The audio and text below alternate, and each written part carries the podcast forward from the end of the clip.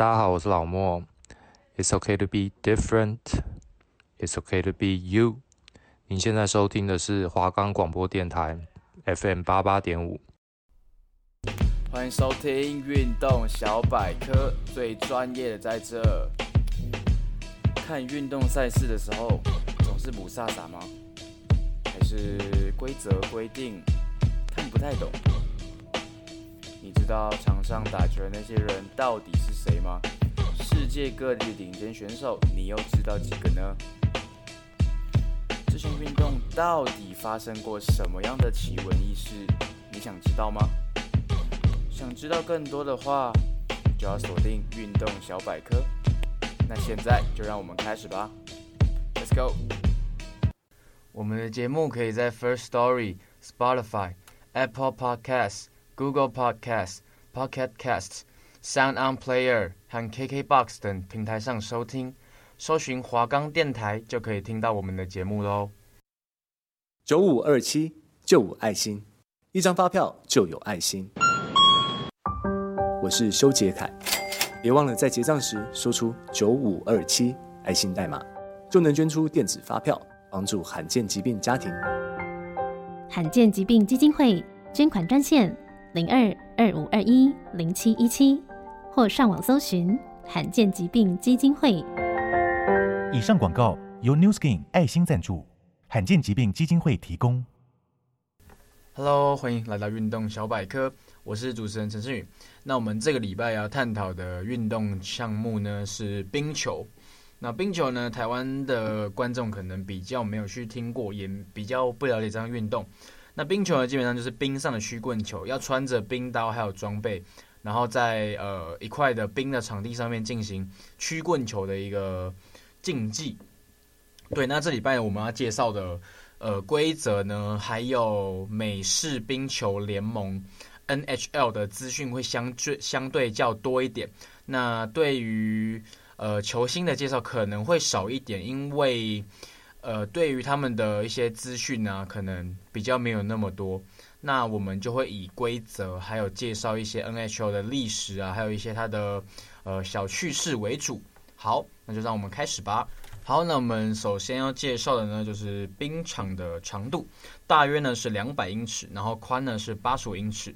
为一个四角的半圆形，那这个意思呢，就是它是一个四方形，然后在底线球门后两端呢，有一个弧形的一个造型，然后球门呢是高四英尺，然后宽六英尺，可以分为攻区、中区还有守区。那攻区呢，就是对进攻球队来讲，就是对面的球门的前面那块区域；那中区就是中间，然后防守区呢，就是在他们自己的球门前面。那对对面来讲呢，就是相反这样子。那每一队呢，含守门员一名，翼锋两名，中锋一名，防守后卫两名，总共六人。那翼锋与中锋呢，合称前锋。那两名翼锋与一名中锋的搭配呢，则构成一个进攻的呃一组进攻线。那两名防守后卫呢，是组成一个防守组。那国际冰球组织的规定是，每一队可以有二十人加两个守门员。然后 NHL 呢是十八人加两名守门员。然后一般呢 NHL 的配备是每队有四组前锋队员加上三组后卫，也就是四，然后乘以三是十二嘛，然后三乘以二是六，这样就是十八，然后加两名守门员这样子。然后呢每场比赛呢是分三局，然后每一局二十分钟，然后设有一名裁判跟两名边线裁判。然后场外呢有两名监门员，还有一名计时员，然后一名是计罚计时员，还有一名计分员。那在 NHL 的规则中呢，如有其中一队队员在比赛过程中犯规呢，裁判有权对该球员呢判暂时性离场。那轻的话是两分钟，然后重的话有到五分钟，有的呢最严重的甚至会罚到十分钟以上。那被罚的球员呢会安排在球场边的一个判罚室。那该种判罚呢称为以寡敌众，然后呢，在该段时段呢，球队会以少打多，然后对方在该时段得分呢，呃，以寡敌众时即会结束，然后被罚的球员呢可以返回球场。但如果是十分钟的重罚呢，即使对方得分，被罚的球员仍要留在判罚室里面直到十分钟结束，呃，就是是对犯规的一个惩处。然后比赛中呢是允许用身体将对方球员暂时撞到球场周围的护板。然后上，然后移去延迟他的行动。然后呢，更大尺度的肢体动作呢，或者以球棒打到对手身上呢，都会被判犯规。那在国际冰球的规则上呢，比赛中运动员可以用肩膀、胸部、臀部去冲撞对方的控球的球员，但不得滑行三步以上，或是呃跳起来冲撞。也就是你不能助跑，你只能就是在他旁边，然后用挤的这样子，你不能就是往他那边冲，然后把他撞倒，或是就是用球杆打他，或是跳在他身上这样子，这样子犯规的。那也不得呢从背后或者是距离界外墙三米以内呢向墙的身放猛烈冲撞，不然呢就是非法冲撞。那用手推人呢，抱人，用腿绊人，用肘手肘顶人，然后用杆子去勾人、绊人，或是横杆推阻啊，或是将球杆举到肩部以上，然后持坏的球杆参加比赛，然后向场外投丢球杆啊，或用球杆打人啊，或用球杆就是戳人啊，然后或是打人，都是常见的犯规动作。因为冰球的话呢，它的呃两边的一些。争议会比较多一点，所以呢，在整个肢体碰撞啊，还有一些呃可能言语冲突上面会比较严重一点，所以也就造成 NHL 很常会出现打架的一个情况产生。对，好，那接下来就是要介绍 NHL 的冰球的历史，这个联盟的历史。那它于一九零九年成立，然后来自呢呃加拿大安略省和魁北克省的冰球队组成。然后呢，随着多伦多蓝衣队的那个 Eddie 和其他球队的都那个一些老板呢出现纷争，那蒙特娄加拿大人队呢，蒙特娄流流浪者队，然后还有渥太华参议员队和魁北克牛头犬队四支球队呢的老板，来到了满地可的温莎饭店讨论 NHA 的未来走向。那四个老板呢，最后决定解散 NHA，然后并于一九一七年呢，正式创立了一个 NHL，也就是国家冰球协会，也就是 National Hockey League。那除了以上讲的这四支球队以外呢，联盟呢亦于多伦多创立了一支新球队，然后名为多伦多竞技场队。然后呢，则是现在多伦多枫叶队的前身。那联盟首场赛事呢，于同年，也就是一九一七年的十二月十九日举行。加拿大人队呢，以七比四击败了参议员队。那多伦多竞技场队呢，成为 NHL 首个球季的冠军以后呢，于一九一八年的年度的史坦利杯总决赛击退了太平洋海岸的冰球协会的温哥华百万富翁队，顺利呢捧走史坦利杯。那史坦利杯呢，要讲一下，它是 NHL 这个联盟的一个呃冠军金杯的名称，就像是呃法国网球公开赛的奖杯叫火枪手杯。那呃，那个 NBA 的冠军杯叫做欧布莱恩金杯，对，它每它就有个名字在为它奖杯命名这样子。那 NHL 的比赛呢是在冰球场上进行，在比赛前呢都会有工作人员呢清唱国歌。那美国的球队会唱就是他们的国歌，那加拿大也是就是唱他们加拿大的国歌这样子。那一般来说呢，每队会有六名选手同时于场上，每一位都穿着冰鞋。然后一队会有五名球员和一名守门员。那比赛呢，都是将称作 puck 的硬化橡胶圆盘射入球场两边的敌方球门得分。然后呢，球员用一根末端有弯曲型的，就是球杆来控制冰球。那守门员呢，设法不让冰球进入球门内。那这边要讲一下呢，N F N H L 在呃比赛前都会将他们的那颗橡胶的球冷冻超过三个小时，因为。呃，如果是橡胶的话，会有摩擦力嘛？那如果让它冰啊，然后可能它的整个整体结构稍微的硬化一点，然后让它比较有滑这样子，然后就可以让球员们更方便的于控球。这是一个跟大家讲解一个小常识吧。那。每一场 NHL 正规赛呢，共六十分钟，比赛分三节，每一节二十分钟。前面有提到过，那每节之间呢有十五分钟的休息时间。如果在正规的六十分钟结束后呢，进球数最多的球队获胜。不过如果平手的话呢，会进行加时。那加时赛呢是五分钟，那采用黄金入球赛制，即呢任何一方先进球就获胜，是个非常刺激的一个赛制。这样，那每队呢只能派出三人，然后加一名守门员。是黄金球的一个呃赛制。那如果比赛呢在加时后呢仍分不出胜负呢，则会采用交叉互射，每队呢各派三名球员进行呃射门，就有点像足球的 PK 制，直到呢分出胜负。那胜方呢得两分，负方呢则在加时赛的以战败作收，然后得一分的积分。那在季后赛的时候呢，加时赛规则呢有一点不同，互射入球赛呢被删除，取而代之呢是不限次数的二十分钟五对五加时赛。同样呢，采入采用呢黄金入球制。那理论上呢，比赛可能一直进行下去，因为一直平手，一直平手嘛。如果两队很接近的话，但是呢，其实呢，只有少数的一些比赛呢，是曾经用过四个加时的时段，也就是原本的六十分钟加上四二八。加上八十分钟，最多就是四个时段当中呢，没有任何一场比赛是超过六个时段的，所以最多最多就是加六四十，也就是一百二十分钟。那其实这样算起来也是蛮久的，因为六乘以二十分钟的话，也是超过两个小时。加上原本的一个小时，其实这个比赛就加上超过三个小时，然后还要加上休息时间，可能就三个多小时、四个小时、五四个多小时这样子，也是算蛮久的。那国家冰球联盟呢？与呃，一刚刚讲过了，一九一七年成立的时候有五支球队，经过一系列的扩展呢，还有一些迁移解散，现时呢总共有三十一支球队，二十四支呢在美国，七支在加拿大。那蒙特娄加拿大人是最成功的队伍，历史上一共赢得了二十四次的史丹利金杯。那在北美四大职业运动中呢，是唯一夺冠次数超过美国职棒大联盟的纽约洋基队。不过呢，纽约洋基于一九九九年之后呢，又把这个。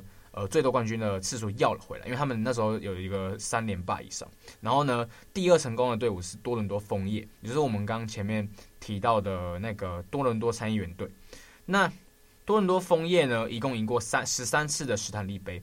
不过呢，自从一九六七年之后就没有再夺冠过了。那赢得十一次史坦利杯的底特律红翼队呢，则是最成功的美国本土球队。那史坦利杯最长的连霸是一九五五五六球季到一九五九六年球季，共五次。蒙特娄加拿大队五连霸。那纽约岛人队呢，与蒙特娄加拿大人都有过四连霸。那一九六一九七六七七年阵容的蒙特加拿大人呢，被 ESPN 评选为史上第二伟大的运动队伍。那现今 NHL 呢，将球队分为东西两个联盟，东联盟和西联盟。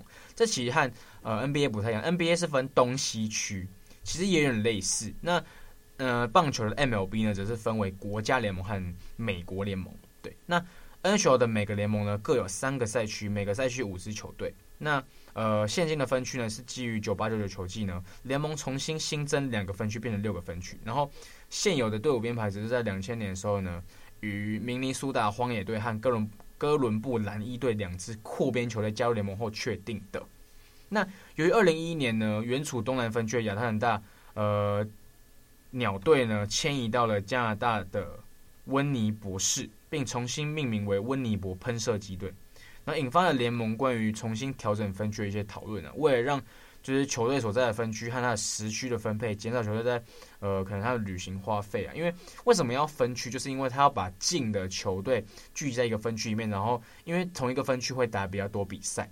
那这样子的话，就变成说球队不需要花太多的时间和金钱去做一个长途跋涉的一个动作。可能季后赛或是一些偶尔的跨联盟赛事啊，或是一些跨分区会才会遇到。那平常的话，就是在自己。那一个小区内，然后进行一个同区的一个比赛，这样子。那 NHL 的例行赛呢，跟 NBA 一样是八十二场，那也是一样四十一场在主场，四十一场在客场。那从零五零六球季开始呢，每一队将与分区的队伍交手二十四场，然后四十场呢是对同同个联盟不同分区，然后十八场是跨东西区的联盟比赛。那每年跨西或东的呃联盟比赛呢会轮流。有点类似那个大联盟的跨联盟比赛，那每一场呢会轮流累积积分，那赢的球队呢获得两分，那延长赛输的会获得一分，然后在正规时间输的会不就不会有分数进账。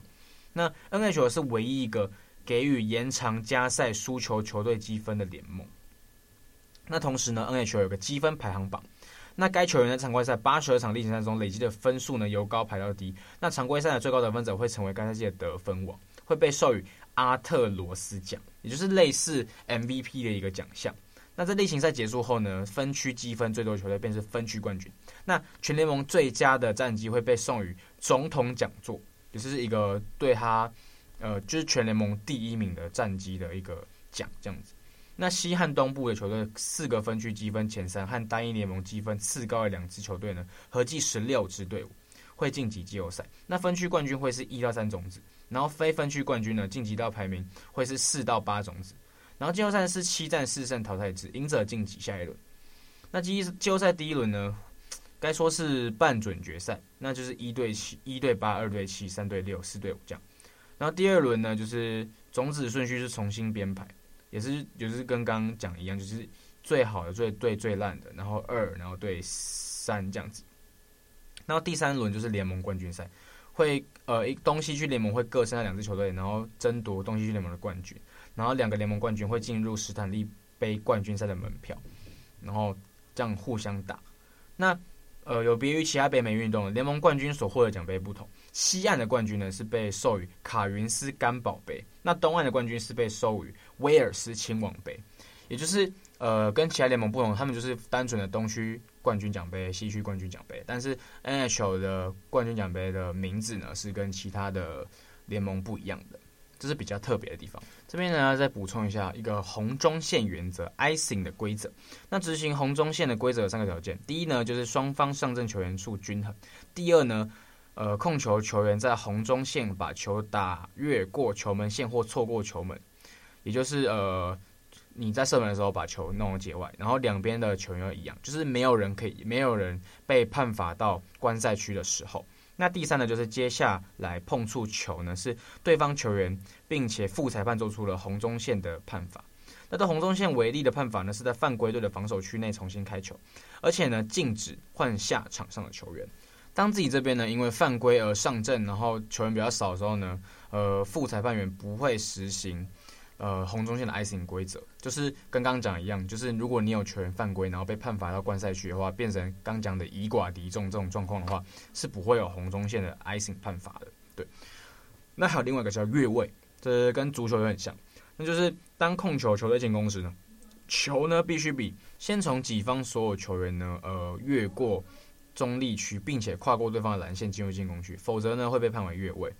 然后呢，越位判罚呢是在蓝线外的中立区进攻半边重新开球。好，这是我们今天对 NHL 还有冰球的一些规则讲解，然后希望大家都有听懂。对，那我们休息一下，马上回来。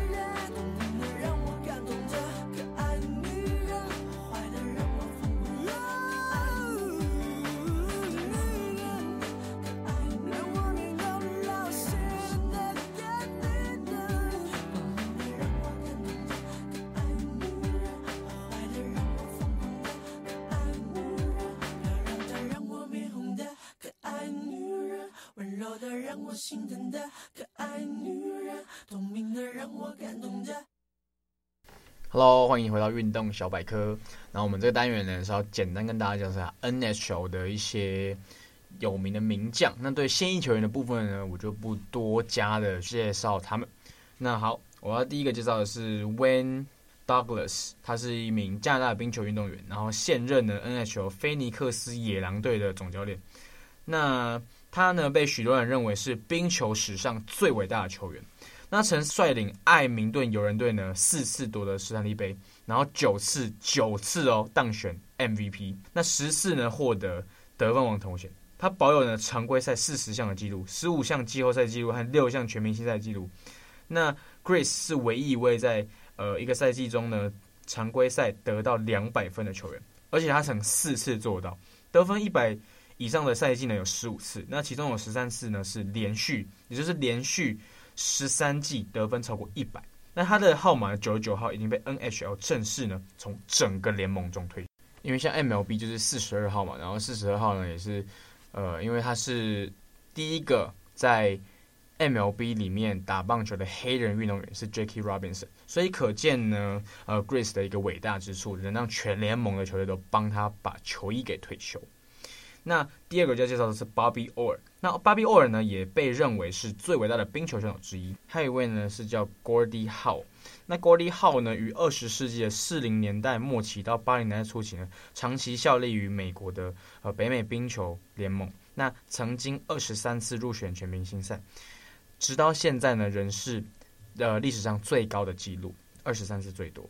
那他是有得过一个。北美国家冰球联盟的终身成就奖，对，那还有一个叫 Mario Lemix，他出生于加拿大的蒙特娄，那是加拿大前职业冰球运动员，他是目前是匹兹堡企鹅的拥有者，然后他担任匹兹堡企鹅的球员呢，参加了冰球联盟，然后是一九八四到二零零六十七个赛季中呢出赛，那他被认为呢史上最佳之一，对，那这就是我们今天大概介绍一下冰球史上的最棒的一些球员。对，那我们休息一下，马上回来。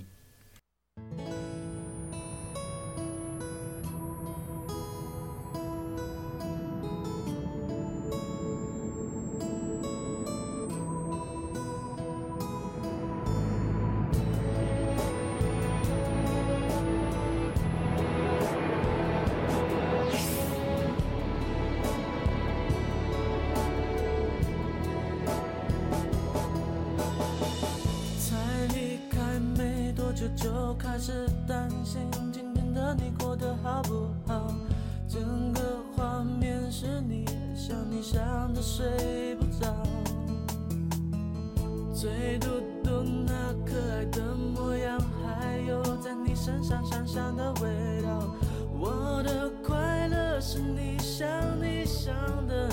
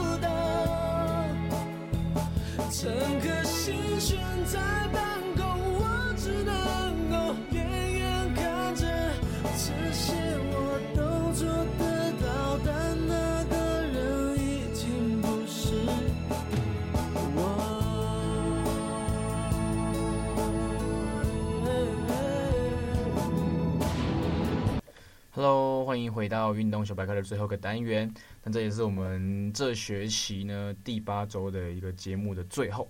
那也谢谢你们这一个学期的收听，总共八周的节目，介绍了很多的球类运动。好，我们最后呢要跟大家介绍一下冰球的一个小趣闻。那就要讲一下史坦利杯。那史坦利杯呢是一八九三到一九七零年呢顶部使用史坦利捐赠的银质的原始奖杯。那后来呢，因为它是银制的嘛，就是有点太脆弱，然后有点。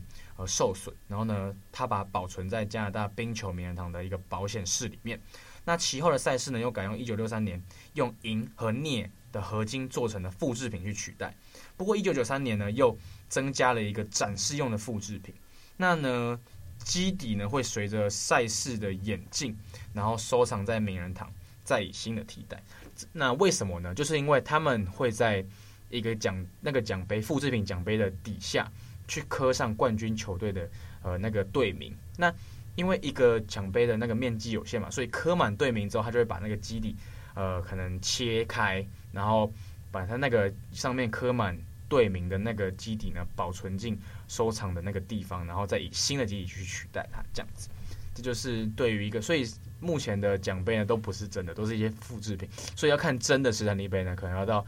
呃，加拿大那边，然后可能可以去看一下科曼名字的复制品。那真品的话呢，已经被保保存在保险室里面，可能是呃不知道有有没有机会看得到啦。对，这是我们这一些运动小百科。好，我是主持人陈胜宇，我们下学期再见，谢谢，拜拜。